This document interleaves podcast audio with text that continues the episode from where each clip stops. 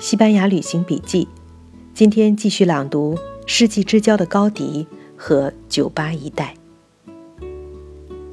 安格尔·加尼韦特是酒吧一代的先驱之一，他热爱西班牙，却辛辣地批评西班牙的落后社会现象，同时又反对欧化，认为西班牙的前途在于西班牙自身灵魂里那种非欧洲所有的东西。那种西班牙的原始性和特殊性，那才是西班牙未来成长的基础。他认为西班牙要内向地寻找强盛之路。他的名言是：“不要走出你自己，你的灵魂在里面。”和加尼韦特相对照的是他的同代人科斯塔。科斯塔认为。西班牙的前途在于回到欧洲，成为一个真正的欧洲国家。他的一些话成为警语留下来。他说：“西德的棺材应该用双重大锁锁起来。”他还说：“西班牙需要的是学校和食物。”他认为西班牙已经是一株空洞的芦苇，一条干涸的河。西班牙必须脱非洲化。必须欧洲化。西班牙人必须用开明来代替虚荣，用学校来代替战舰。他大声疾呼：“我们国家不需要热血沸腾的英雄和烈士，而需要冷静而智慧的人。他们能够驾驭和疏导自己的情绪。”他认为，西班牙的衰败来自缺乏意志，来自经济落后、文盲。根深蒂固的盲从。他说：“西班牙需要自由，而自由的根源是人的独立，而独立的根源在肚子里。饥饿的人永远不会自由，所以先要让人民吃饱肚子。”为此，他提出西班牙要解决农业问题、土地改革和灌溉问题。酒吧一带关于西班牙道路的讨论中的分歧。反映了19世纪西班牙在世界潮流面前知识精英的深刻分歧。法国启蒙思潮在百年之后被西班牙再次反刍，一群知识分子看到西班牙落后的一面，重提当年伏尔泰和法国百科全书派的思想主张，坚持西班牙的持续欧化。可是，又有一群知识分子。把法国启蒙思潮视为危险的陷阱，反过来把希望寄托在西班牙灵魂上，梦想寻根。前者主张理性、自由、开明，后者主张传统、宗教、统一。这种分歧形成了思想上的两个西班牙。从前者的角度看来，这是启蒙和反启蒙的分歧。但只要看看法国在19世纪本身的动荡，就可以知道，事实远非如此简单。酒吧一代著名医生和历史学家马拉尼翁的结论是：19世纪上半叶西班牙的失败，全是那些开明派的持续的愚蠢造成的。这些人寻求开明进步，却把西班牙弄得不再是西班牙。另一个著名评论家马埃兹图说：“我们选择用变成不再是我们自己的方式来实现我们的梦想。两百年来，我们呕心沥血，就是想让自己不再是我们自己，而不是用我们的全部力量坚持做我们自己。”九八一代最伟大的西班牙科学家卡哈尔的观点正好相反。他认为，西班牙最近几百年是在进步。十六世纪发生在意大利的文艺复兴，是为西班牙打开了一个窗口十八世纪发生在法国的启蒙思潮，是为西班牙打开了另一个窗口。从此，西班牙有了理性思维，有了科学的批判精神。西班牙的道路应该是放弃孤立，走向现代世界。这是世界潮流大变动时期，整个国家的自我认知在知识界的反应。这样的讨论，在我们现在看来真是很不新鲜。它曾经发生在辉煌的昔日文明，却又面临时代转折的不尽困惑。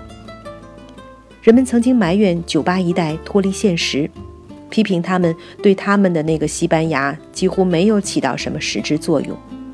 他们的作用是如此之滞后，不能力挽社会危亡之狂澜。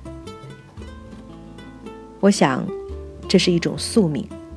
每一个时代，大众和知识群都是分化的，有不同的层次，各有各的道路，各有各的使命，或者说宿命。他们是不可能互换的。正常的社会。就是这两种人群各层次比例恰当的社会。反常的社会就是他们比例失调的社会，失常的社会就是一种倾向卷走了所有的人，失去平衡。假如当年的酒吧一代也一个个如革命者般投身救世的行列，西班牙未见得能立地得救。从久远的今天来看。西班牙文化如果失落了酒吧一代，就显得更苍白无力；而有了他们，西班牙心智后来的复苏就有了依据。酒吧一代是属于未来西班牙的，使他们能够生存的是西班牙特定的一个社会层面，他们命中注定和底层脱节。就在这酒吧一代的同一时代。大量西班牙人为了谋生而移民南美，昔日他们是那里的主人，今日他们去那里找一个饭碗。这股移民潮甚至持续了将近一百年，这是西班牙的一个侧影。西班牙近代转折半生不熟，就被逼到下一个现代转折的路口。一个急转弯没有稳住，就接下一个急转弯。对现实的西班牙真正产生影响的，必然是非常入世的政治思想，也是更入世、更有关怀的那一大批人。西班牙的现代化是在19世纪的最后三十年就开始了。法国启蒙的浪头刚刚滚过，其后的战乱、改革、暴动的交替还没有过去。新一波的现代政治思潮，包括最激进的那一波，已经不失时机地涌进西班牙。怎么可能不进来？在一片混沌中沉浮的人们，急急舞动双手，希望顺手摸到一根救命稻草。而激进思想家们不可能在一片富庶平和的土地上找到知音，他们关注的总是贫瘠焦灼的地区。从拿破仑离开西班牙向激进的两极分裂之后，两边的信仰和心理上就不是均衡的。保守的一方始终有宗教信仰，而另一方没有一个类似信仰的东西。如今，现代思想提供了这样的信仰，比如一百年前的法国启蒙运动，此刻人们交流的能力大大增加了。西班牙的无政府主义之父是从德国的卡尔马克里那里直接得到的指示，只是经过西班牙式的改造，变成了西班牙的无政府主义。假如说西班牙的近代转折佐以拿破仑的输出革命，那么在二十世纪之初，俄国革命之风吹来，此后更有世界经济大萧条的逼迫。西班牙已经有自己的激进左翼，是自己要革命了。在西班牙的大城市里，激进左翼本身又分裂为两大极端：社会主义信仰和无政府主义信仰。两种信仰水火不容。前者是国家要包管一切，后者是个人至上，一切政府皆为罪恶。而他们又都把保守派认作死敌。在更多阅读西班牙现代历史之后，回头再看高迪，感觉必有很大不同。在高迪设计公寓的时候，也没有一张安静的书桌，窗外无政府主义在巴塞罗那起义了，要废除私有财产，烧毁私有财产登记簿，逼迫修女做母亲，暴力血腥不断，史称“悲惨一周”。最后自然也是暴力镇压。事后起事的领头人被枪毙，那竟是个任现代学院院长的文化人。此事引起全球无政府主义者的强烈抗议。这是西班牙左右两极冲突的最典型模式。作为工业中心的巴塞罗那，罢工起义时起时落。世界在飞速走近，高地窗外的天空开始出现飞机。一九一一年，巴黎和马德里已经有了飞行比赛。高迪在报纸上读到，在摩洛哥。西班牙和摩尔人的恩怨情仇未尽。一个年轻的西班牙中尉弗朗哥的名字开始被大家知道。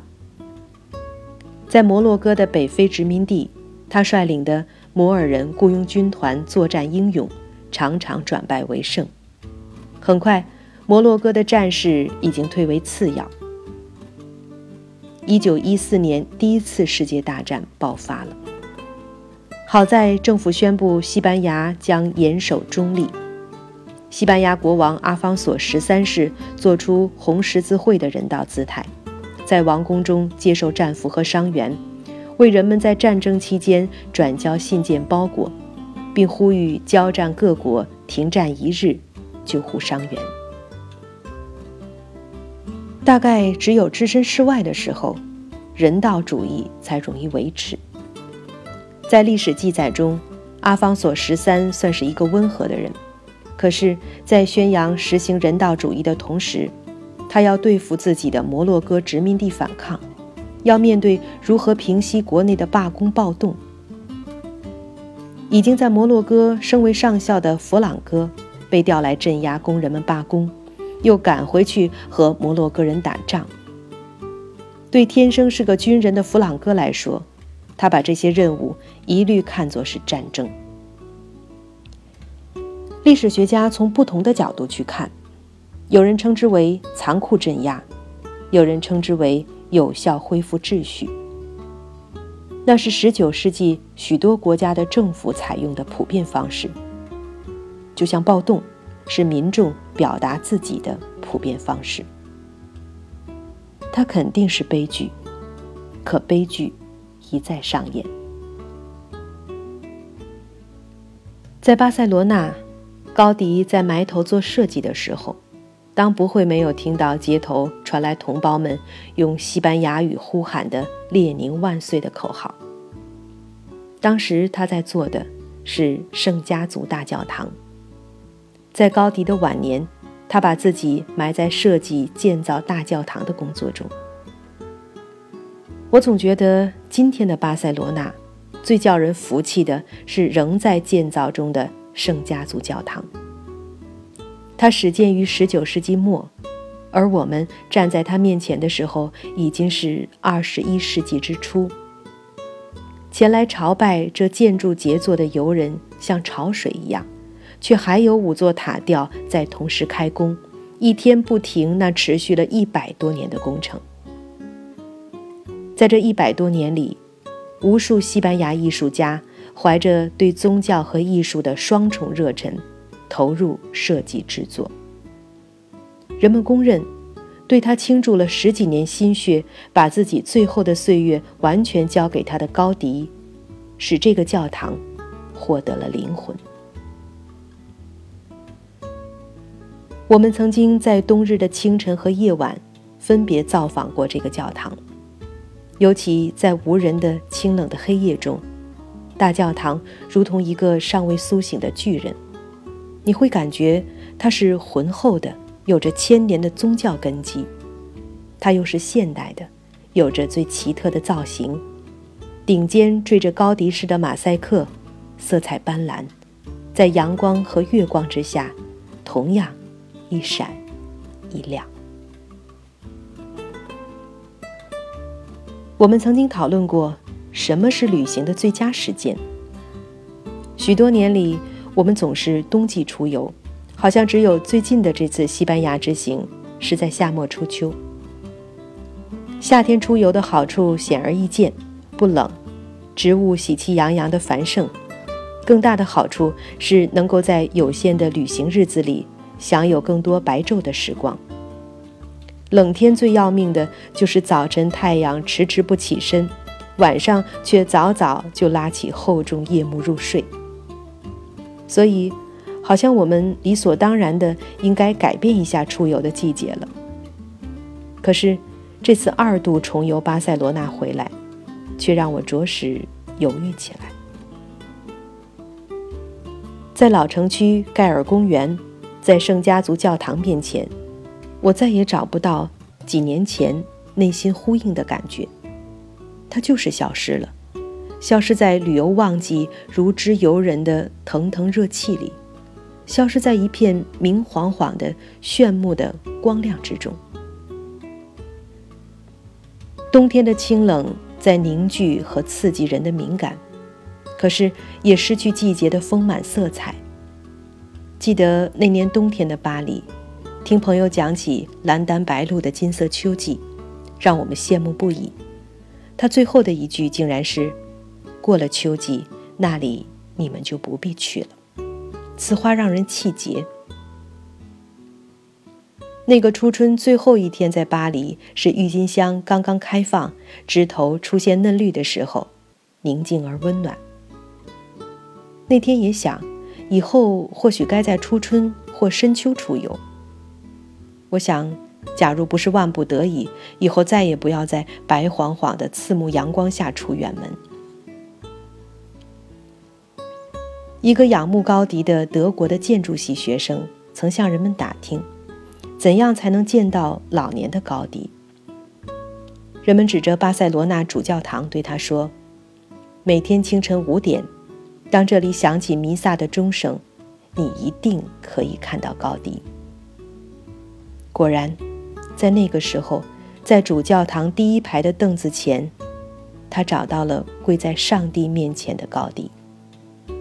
没有人知道他那颗跳动的心在感受什么。人们只看见那高迪在全力营建的大教堂“基督诞生”正立面的钟楼，在一年一年缓缓升起。高迪是躲避政治现实的，作为一个建筑师，他有充足的理由。酒吧一代人的入世是有限的，与街头的激进改革者相比较。他们和高迪之间有更为相通和默契的地方。他们只是一些学者、文人、艺术家。在一个温和的时代，他们的书斋研究和学问，以及对社会改良的建议，或许能够起到一些作用，甚至重要的作用。可是，在一个激进的年代，他们太弱，任何改良都需要时间。可是他们遇到的是一个急火攻心的时代，因此他们最终都只能躲避。寻访高迪中，西班牙宗教的浓烈风格扑面而来。来到这里，几乎凭着嗅觉就能闻到西班牙是一块浸透了宗教的土壤，感受到他们的宗教感情不是走向抑郁的成熟。而是怀着献身的强烈向往。可是谁曾想到，主义也可以演变成另类的宗教信仰，令人们为他们的天堂厮杀。而宗教离开内省，也就离开上帝的指引，从天堂坠落，蜕变为世俗的主义。高迪晚年面对的西班牙，是起义和镇压。暴力对暴力的僵持和拉锯，在这样的状态下，政府就必定是摇摆的，自由度稍一放大，街头暴乱不止，专制呼之欲出。一旦废县解散议会，起义应声而起，而街头枪声一响，铁腕更应运而出。高迪在一九二六年去世，就在这一年。西班牙和欧洲的空中航班开通，酒吧一代人开始远去，他们的归来是在一个未来的西班牙。高迪去世五年之后，一九三一年四月十四日，西班牙国王阿方索十三世走出王宫，向民众彬彬有礼致意，然后登上马车，离开西班牙，去法国流亡。在最后一刻，他阻止了身边的人企图否认选举的建议。他说：“他不想让西班牙人流血了。”街头红旗飘扬，接手西班牙的是一个主张社会主义的左翼联盟执政的西班牙第二共和国。